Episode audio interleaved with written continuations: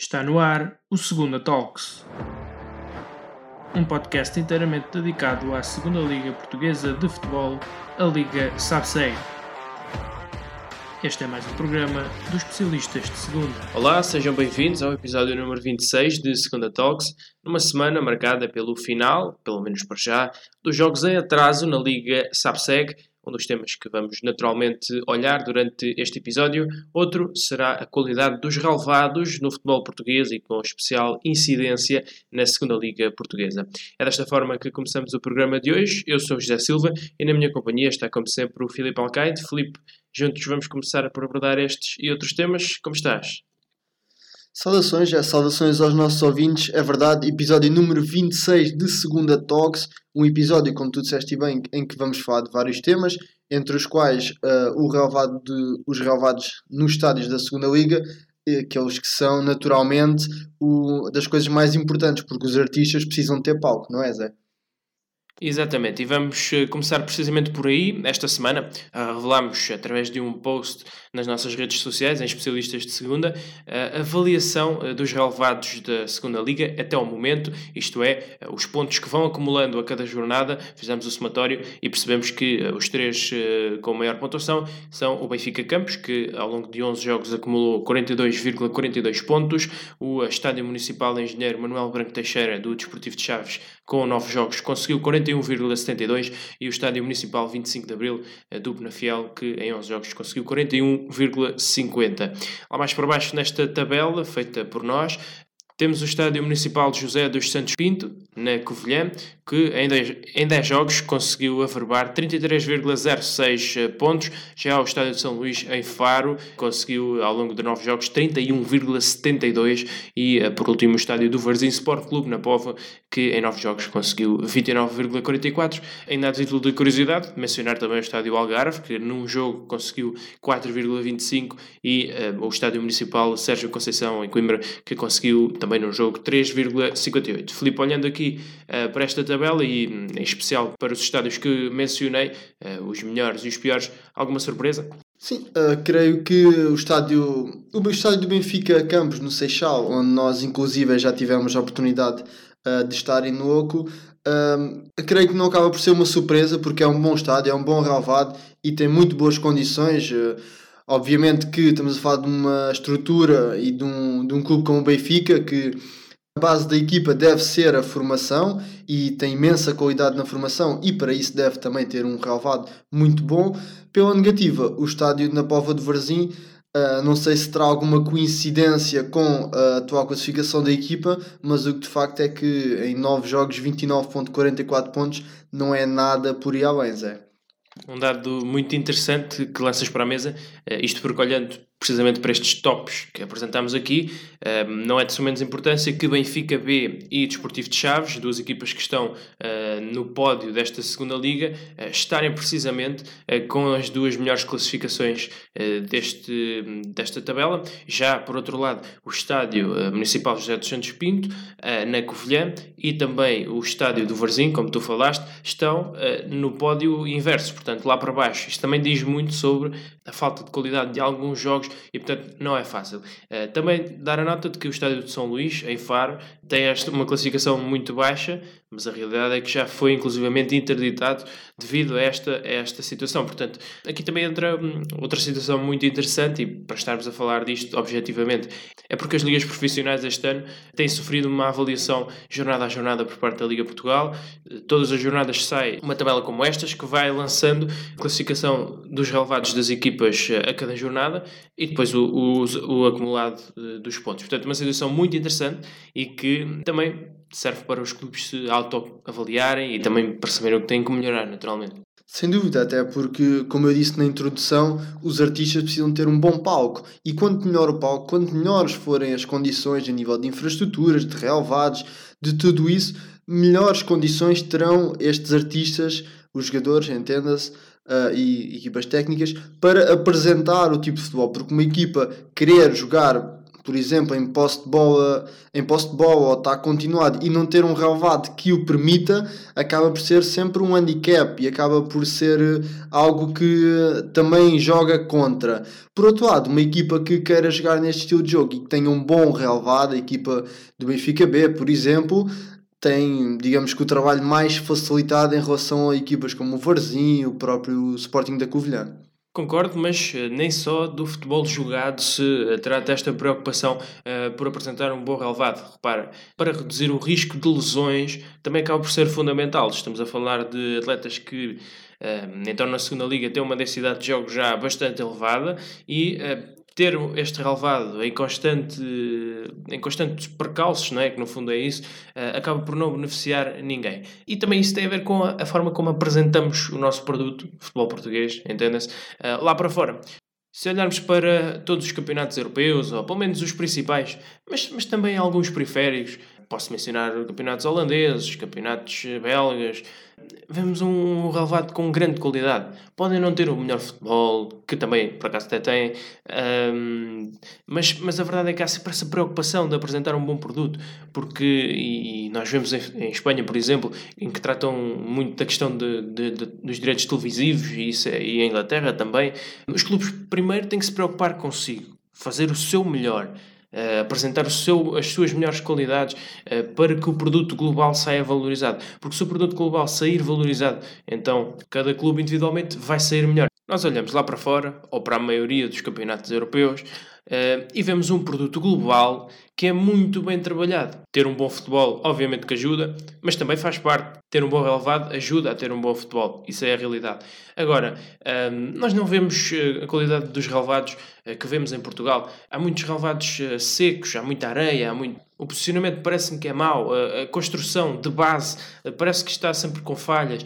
Há muitas remodelações. Como é que os clubes grandes têm sempre grande necessidade de estar a alterar os seus relevados, a mudar os seus relevados, que um, são muito melhores que os dos outros, e por aqui se vê a qualidade geral, genérica, uh, de, dos relevados em Portugal.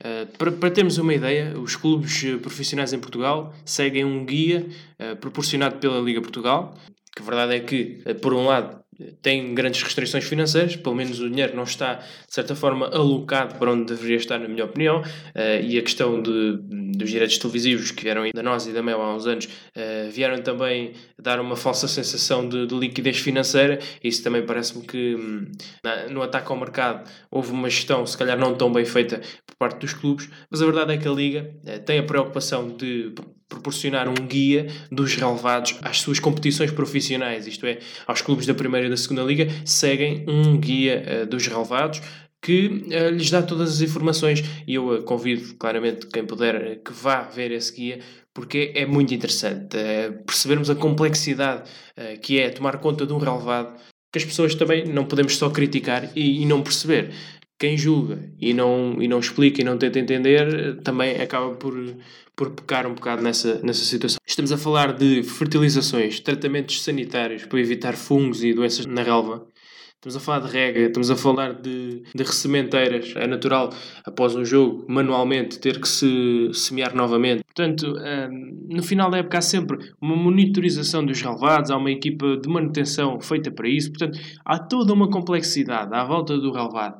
Uh, para que ele possa cumprir uma taxa de infiltração, uma regularidade que é pedida, a densidade e tudo mais. Portanto, é complicado e se cada clube não colabora, como falávamos há pouco, uh, o produto não cresce, o produto global não fica valorizado. Sim, Zé, há todo um trabalho. O futebol não é só aquelas, aquelas duas, duas horinhas de treino. Uh, como diz o Simeone, o futebol são 24 horas. E quando uma equipa acaba de trabalhar, nomeadamente a equipa técnica, entra outra equipa, nomeadamente a equipa de manutenção do relevado, depois entra a equipa que faz o plano alimentar, a equipa de recuperação física. Há todo este trabalho que não acaba quando o treino acaba. O treino acaba, mas continua. De certa forma, o treino nunca acaba. Uh, e estes cuidados com o relevado cada vez mais para valorizarmos acima de tudo o nosso produto português, cada vez mais tem de ser levados a sério e se calhar em vez de um investimento num jogador gastar alguns milhares, se calhar o um investimento no relevado poderá atrair uh, jogadores, portanto uh, um investimento indiretamente. Sim, uh, e se reparares, muitos treinadores já têm essa preocupação com o tamanho do corte da relva, que parece que a média é 22 cm, mas há treinadores que gostam de, estou a falar concretamente do Jorge Jesus, hum, e portanto essa questão do investimento acaba por ser, como tu dizes, um investimento e não uma despesa. Estamos a falar de, em vez de teres um plantel de 25 ou 24 jogadores, tens um plantel de 22, chamas alguns júniores e o remanescente, em termos uh, salariais, vai para investir num, sei lá, numa equipa de musculação, numa, num relevado, lá está, porque quando as coisas são bem feitas depois vai compensar, vai sempre compensar e é nessa perspectiva que temos de, de ver. Ainda em relação a isto, Filipe, e tu porque és treinador de futebol, se tivéssemos de escalar todos os intervenientes de um jogo de futebol, desde bola, lá está, uh, mas vamos, vamos colocar aqui a bola no relevado, ou seja, entre o relevado, aquilo que se joga no relevado, os jogadores, os adeptos e até mesmo a questão televisiva, a qual atribuis mais importância uh, num jogo de futebol? Pois é, isso é uma questão espinhosa para eu responder. Acima de tudo, eu acho que os adeptos são o principal de futebol e é para eles que nós que nós uh, fazemos este espetáculo e é para eles que nós, equipa técnica, preparamos os jogadores e é para eles que os jogadores jogam. Mas o relevado é muito importante. As pessoas, quando vão a um teatro ver um espetáculo, se o teatro estiver em más condições, o espetáculo até pode ser de grande categoria, os atores até podem ser de grande categoria. No entanto, vão sempre, vai sempre haver reparos pela negativa, porque apesar do espetáculo ser bom, o sítio onde está a decorrer o espetáculo, o palco, não é tão positivo e poderia ser melhor. Portanto, eu atribuo uma grande importância ao relevado. Obviamente, como eu disse e reforço, é para os adeptos que os jogadores jogam e que os treinadores preparam os jogadores para jogar, mas é muito importante haver um bom palco, porque os jogadores até podem estar bem preparados, mas se não tiverem as condições para atuar, colocamos aqui o atuar entre aspas, uh, nunca vai ser, nunca vão estar na, a 100%. Muito bem, vamos então virar atenções para o relevado e para os principais intervenientes. Jornada 22 da Liga SAPSEC, que continua ao rubro. Felipe, começo por te perguntar qual é para ti o jogo da jornada. Houve grandes jogos é, e, e, jogos não só com muitos gols, mas com uh, acima de tudo com, com boa consistência defensiva. Mas eu gostaria de destacar, obviamente, e porque os especialistas estiveram lá, eu pessoalmente não estive, estava em, em hora de jogo nessa altura. Mas o Clube Desportivo de Mafra 3, Futebol Clube do Porto B 2 é para mim o destaque pelos motivos que já mencionei. Exatamente, tivemos a oportunidade de uh, testemunhar em direto uh, essa grande vitória do Desportivo de Mafra, mais uma grande exibição do Rodrigo Martins e uh, tivemos também a oportunidade de perceber que o franciscano, que pela primeira vez jogou a extremo direito, a titular a extremo direito pelo Mafra e isso também uh, se notou logo a diferença. Um jogador que assumiu muito mais o jogo e que as bancadas já começam uh, a delirar, entre aspas, com as exibições do, do Franciscano, um grande jogador, um grande reforço para o Desportivo de Mafra, que vence aqui de forma categórica o Porto B, um grande jogo de futebol e, e que no, no global acabou por ser o, o, regresso às vitórias do Mafra. Dar também a nota que no final uh, um belo momento de confraternização entre os jogadores e os adeptos, prova também que a Vila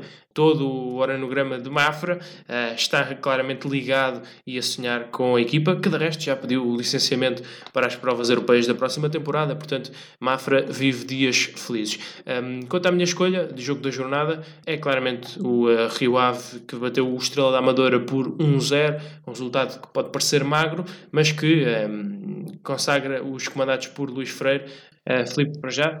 Uh, o Rio Ave que, apesar de tudo o que tem acontecido e que tem envolvido a equipa dos Arcos, consegue ainda aspirar à subida de divisão uh, com um plantel magnífico, apesar de tudo, mas com algumas dificuldades nestes últimos dias devido ao Covid-19. Creio que 8 jogos em 28 dias e, uh, para além disso, muitos jogadores sem treinar juntos, isso também faz toda a diferença. Atenção, a Estrela da Amadora não foi uma equipa qualquer, uma equipa do Estrela que sofre muito gols, mas, como nós já falámos no episódio anterior, mas também costuma marcar. Uh, não costuma perder tantos jogos quanto isso uh, sem marcar gols. Portanto, uma boa vitória da equipa do Rio Ave, como tu disseste bem, todas essas contrariedades que tu já enumeraste e que irás enumerar certamente mais tarde, mas uma vitória por uma bola a zero, um gol de penalti do Aziz. O Aziz também precisa de melhorar um pouco a sua forma, não em, em termos de rendimento jogado também, mas acima de tudo em golos, porque um avançado vive de golos e o Rio Ave precisa de gols nesta altura. Fisicamente, nota-se que a equipa não está nos melhores parâmetros. A equipa do Estrela também parece estar um pouco a pagar a fatura. Quando joga em casa, os seus adeptos, o, décimo, o décimo segundo jogador, como se costuma dizer, empurram e tendem a esconder um pouco esse essa parte física, mas a equipa do Estrela, quando vai fora, a meu ver, um pouco mais debilitada fisicamente, também é normal, estamos a fora de 22 jornadas já, faltam 12, portanto é normal que se comece a sentir algum desgaste. No entanto, boa vitória da equipa do Rio Ave, mais 3 pontos, como tu disseste bem, a um ponto da zona de subida de divisão. Quem também venceu pela margem mínima foi o grupo desportivo de Chaves. Os flavienses continuam em estado de graça, ainda não perderam em 2022, cederam apenas uh, um empate e desta feita bateram o Vila Franquense, uma das grandes revelações desta temporada, uh, por uma bola a zero, numa mais uma boa exibição defensiva dos uh, ribatejanos, que ainda assim não resultou em pontos. É verdade, é mais uma vitória do Grupo Desportivo de Chaves, uma vitória pela margem mínima de Irmiás, um gol aos 80 minutos. No entanto, a equipa dos Chaves, como tu disseste bem, continua a cavalgar, já depois de ter feito um bom investimento no mercado de transferências, continua a cavalgar posições, já se encontra também, creio que, a um ponto da zona de subida divisão, no terceiro lugar da Liga Sabseg, numa altura em que faltam 12 jornadas, ou seja, 36 pontos para acabar a Liga Sabseg e a equipa dos Chaves parece lançada para poder fazer uma reta final muito positiva. Do outro lado, Vila Franquense, como tu disseste bem, tem vindo a surpreender. Todos nos recordamos e não, nunca é mais falar de como a equipa começou a época, na indefinição entre Liga 3 e Liga 2. Ficou na Liga 2, tem feito, não começou tão bem quanto isso, mas tem descolado posição a, a, através de posição, galopado posições na tabela classificativa e neste momento, mais do que em termos de posições, em termos de futebol jogado, em termos de consistência defensiva, algo que na época passada não se viu tanto, mas esta época uh, muito trabalho na, na equipa ribatejana que ainda não, tem, não deu frutos desta vez em termos pontuais, que é o mais importante, uh, temos de ser pragmáticos, no entanto, o erro faz parte do processo e a equipa do Vila Franquense certamente que irá aprender com esses erros e irá fazer, eh, fazer pontos, que no fundo é o mais importante. Um desportivo de Chaves, então, que continua a caminhar para o seu objetivo. A equipa desta feita com algumas dificuldades, mas uh, Vítor Campelos mexeu muito bem na equipa, colocou a Patrick, o Adriano Castanheira, jogadores que mudaram completamente o jogo. Uh, o João Correia deu outra dinâmica também ao, corredor lateral e, portanto, também passou muito por aí a vitória do desportivo.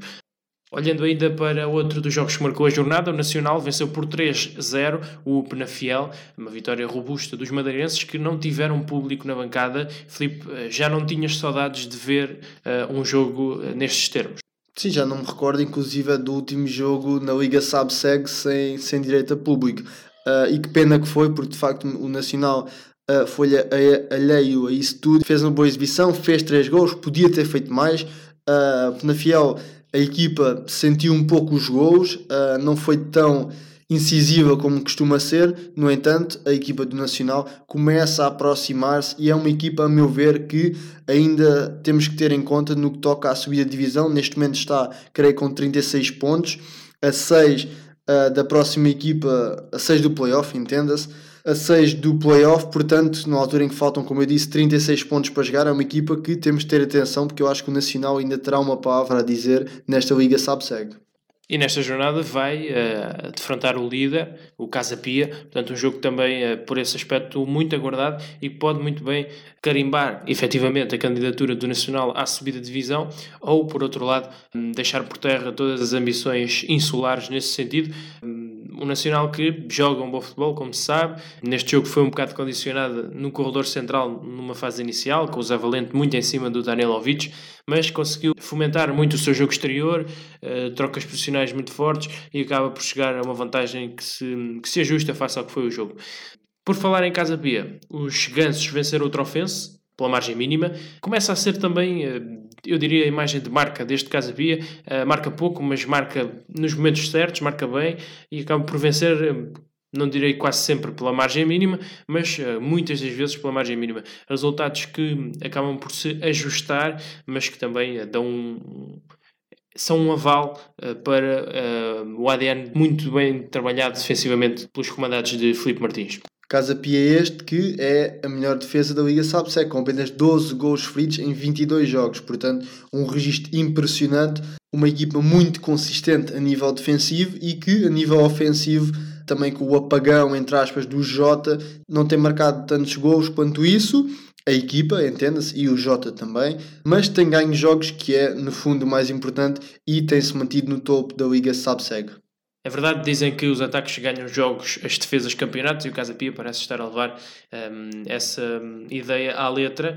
Continuando então a escalar aqui a ronda de jogos nesta jornada, podemos olhar para dois empates. O Derby do Mar, o Varzim empatou a 1 um com o Leixões, uh, um jogo naturalmente uh, muito popular nas bancadas. Já o Farense empatou igualmente a 1 um, frente ao Académico de Viseu, num jogo marcado por uma lesão de Domen Grill, guarda-redes dos Viriatos, num lance que acabou com a expulsão de Christian Ponte. Filipe, olhando para estes dois jogos, prova também da competitividade desta segunda liga, um Académico de Viseu que esteve com mais um jogador durante quase toda a segunda parte e um bocado da primeira, e eh, mesmo assim não conseguiu desfeituar este Farense muito bem eh, organizado defensivamente. Sim, e a equipa não, nem sempre correu muito, mas correu bem. A equipa do Farense conseguiu uh, tapar, tapar as zonas mais perigosas, levar a equipa do Académico Viseu para os corredores, onde a equipa não é, uh, digamos que a melhor equipa da Liga sabe-segue, mas o Académico Viseu, com mais um durante tanto tempo, eu creio que se deslumbrou um pouco com esta vantagem numérica. Dir-me-ás fez o suficiente para ganhar. A equipa do Académico Viseu, com mais um jogador, tem de acelerar mais a circulação de bola, tem de abrir espaço jogar na largura, uh, como nós costumamos dizer, atrair fora para ir dentro. Conseguiu fazer algumas vezes, não tantas quanto isso, e acabou por empatar num jogo em que poderia perfeitamente uh, ter conquistado os três pontos. O outro jogo, também um empate, o Derby do Mar, Varzinho Eixões, um Varzinho que precisa de pontos, um Eixões que também precisa, toda a gente precisa de pontos, uh, entenda-se, mas está um pouco mais à vontade, pese embora a equipa do José Mota não estar a fazer exibições nada por ir além. No entanto, mais um ponto para cada equipa, uh, numa altura em que falta, como eu disse, 12 jornadas para acabar esta Liga Sabseg. Bem, para fechar este olhar sobre a ronda 22 da Liga Sabseg, dar apenas a nota da vitória do Benfica B sobre o Sporting da Covilhã, uma vitória onde o jovem Henrique Pereira se destacou com o golo da vitória, mas também a vitória do Feirense no terreno da Académica de Coimbra por 2-1, igualmente dois jogos eh, também que merecem o nosso destaque. Vamos então passar para as assistências desta jornada 22 da Liga SAPSEG. O Casa Pia Trofense reuniu 239 pessoas em dia de clássico é obra. Já o Mafra Porto B, 509 espectadores. Académica Feirense, 1368. Nacional Penafiel, um jogo à porta fechada. Sporting da Covilhã Benfica B, 248. Varzim Leixões, Derby do Mar, 1737. Farense Académico de Viseu, 3227. Em dia de eh, roadshow da Liga Portugal SAPSEG em Faro, acaba por ser um bom número. Já o Desportivo de Chaves Vila Franquense, 732 espectadores e o Rio Ave Estrela da Amadora, 1150 adeptos. Filipe, olhando para estes números, um, voltamos a esta irregularidade nos estádios da segunda Liga. Ora, muito bons números, como também uh, números um pouco abaixo do esperado. Sim, uma assistência que fiz agora um pouco as contas de cabeça, de cerca de 10 mil adeptos. Como tu disseste bem, alguns jogos em dia de clássico, portanto é sempre de saudar quem se desloca ao estádio nesse dia, nesses dias tão especiais uh, que, que, inevitavelmente são. Mas também dar nota do Farense Académico Viseu, mais de 3 mil pessoas, como tu disseste bem, com alguma culpa, entre aspas, do roadshow uh, que foi feito na, na cidade de Faro. No entanto, como tu disseste também bem, alguma irregularidade. Esperemos que na próxima jornada haja haja melhores números, quiçá também com a contribuição dos especialistas de segunda. Muito bem, vamos então partir para as habituais rúbricas eh, do nosso eh, podcast, começando pelo jogador da jornada. Quem foi para ti é, o jogador que mais se destacou nesta ronda? A minha escolha vai para Brian Rochas, avançado hondurenho do Nacional e peço que acompanhem o, o, meu raciocínio, porque o Brian não foi o jogador que mais se destacou nesta jornada. Não houve assim nenhum destaque por ir além. Normalmente, um jogador que marca um hat-trick ou, ou algo do género é sempre mais destacado, mas eu destaco o Brian por uma simples razão. Como eu disse, faltam 12 jornadas, 36 pontos, os mesmos 36 que a equipa do Nacional tem, parece utopia. Porque o Brian Rochas? O Brian é neste momento o melhor marcador da, da Liga Subsec, 12 golos e uma, e uma assistência, mas a equipa do Nacional vai precisar muito deste avançado nas próximas 12 jornadas se quiser almejar a subida de divisão. E eu escolhi o Brian, no fundo foi uma escolha também pela sua qualidade, também porque é o melhor marcador da Liga Subseg, mas para imputar também alguma responsabilidade, se eu, caso eu ouça o nosso podcast, o Nacional precisa muito dele, vai precisar dele e todos os jogadores, obviamente, mas do Brian é uma escolha que, no fundo, é uma chamada de responsabilidade para o jogador. Bem, escolha invulgar, mas eh, vamos então partir eh, em frente. A minha escolha é Jonathan, guarda-redes do Rio Ave, que rubricou uma excelente exibição frente ao Estrela da Amadora, segurou os três pontos para o Rio Ave numa semana difícil, já lá vamos perceber porquê, e também acaba por ser uh, um jogador decisivo, segura mesmo a vitória dos Vila Condenses, e o Rio Ave segue na luta pela subida de divisão. Felipe, treinador da jornada. Antes de entrar nestas rubricas, eu creio que no último episódio tinhas destacado um guarda-redes como jogador da jornada e tinhas dito que uh, não é tão usual quanto isso destacar um jogador e que seria uma, uma boa oportunidade, mas está aqui provado que afinal uh, conseguiste fazer um bis. Uh, bis esse que eu também acabei por fazer com a minha escolha de Vitor Campeus para treinador da jornada. De facto, o grupo desportivo de Chaves tem apresentado um bom futebol, tem conseguido vitórias e está neste momento a lutar para a subida de divisão. Eu recordo que os flavienses estão apenas a um ponto do primeiro lugar da Liga Sabseg, o lugar neste momento ocupado pela equipa do Casa Pia, partilhando obviamente a liderança com a equipa do Benfica B, que pelos motivos que se sabe não pode subir divisão. Portanto, a minha escolha vai para Vitor Campeões.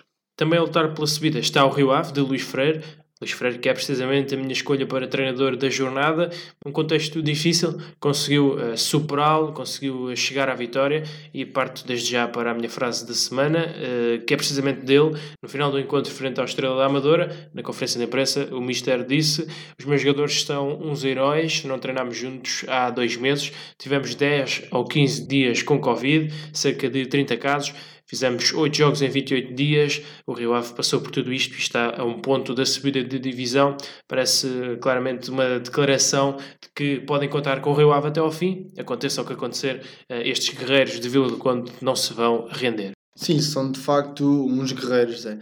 A minha escolha vai para o Mr. António Oliveira, que disse o que, no fundo, o que eu passei o episódio todo a corroborar, uh, disse o seguinte, e passo a citar, a 12 jogos do fim, todos os pontos saem caros e não vai haver jogos fáceis.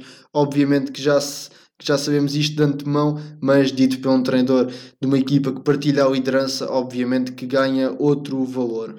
E é precisamente a olhar para o que falta que avançamos para a jornada 23 da Liga Portugal 2 eh, SAPSEG. Uma jornada, uma vez mais, e como sempre, com muitos jogos a não perder. Eh, e é precisamente isso que eu quero saber, Filipe. Qual é o jogo que tu uh, dizes é este, este vai ser o grande jogo da, da jornada 23? Bem, respondendo de forma sucinta, é uh, Casa Pia Nacional e os nossos ouvintes vão perceber porquê e mais não digo Uh, portanto, fiquem atentos às nossas redes sociais. Fica então no ar eh, a sugestão do Felipe, vão perceber porquê, naturalmente, mais uh, tarde. Outro dos jogos que destaco é claramente uh, o encontro entre o Benfica B e o Farense. A equipa Algarvia regressou às vitórias, está numa fase positiva, está a 10 pontos da primeira equipa a descer diretamente. Benfica B, uh, não são precisas mais palavras, é líder, neste momento é execo com o Casa Pia. O Estrela da Amadora também vai jogar com o Varzim, um encontro importantíssimo para os polveiros e a Académica que viaja até a Rimor para jogar com o Vila Franquense, um jogo também uh, muito interessante. Felipe, como sempre, foi um gosto. Deixo-te então um minuto para te despedires dos nossos ouvintes. Sim, antes de iniciar as declarações finais, dizer só: os nossos ouvintes sabem o quanto eu costumo levar na cabeça nos outros programas por escolher vários jogos, portanto espero que seguindo a mesma linha de raciocínio que uh, sejam impiedosos com o Zé porque escolheu vários jogos, algo que é inaceitável, completamente. Portanto, da minha parte uh, é tudo. Nós voltaremos na próxima semana, ou então mais cedo, mais cedo do que isso. Como sempre, foi um prazer enorme estar aqui. Deixar um grande abraço a todos os que nos ouvem e continuem connosco. Uma vez mais, obrigado, Felipe. Sabes que é sempre um prazer Convido então todos os nossos uh, ouvintes verem todos os jogos desta Liga Sabe Segue. É mesmo a não perder, promete até final. Este episódio fica por aqui. Esperamos que tenham gostado. Para a semana, como disse o Felipe, estamos de volta. Elas já sabem, fiquem bem, fiquem por aí, fiquem com especialistas de segunda.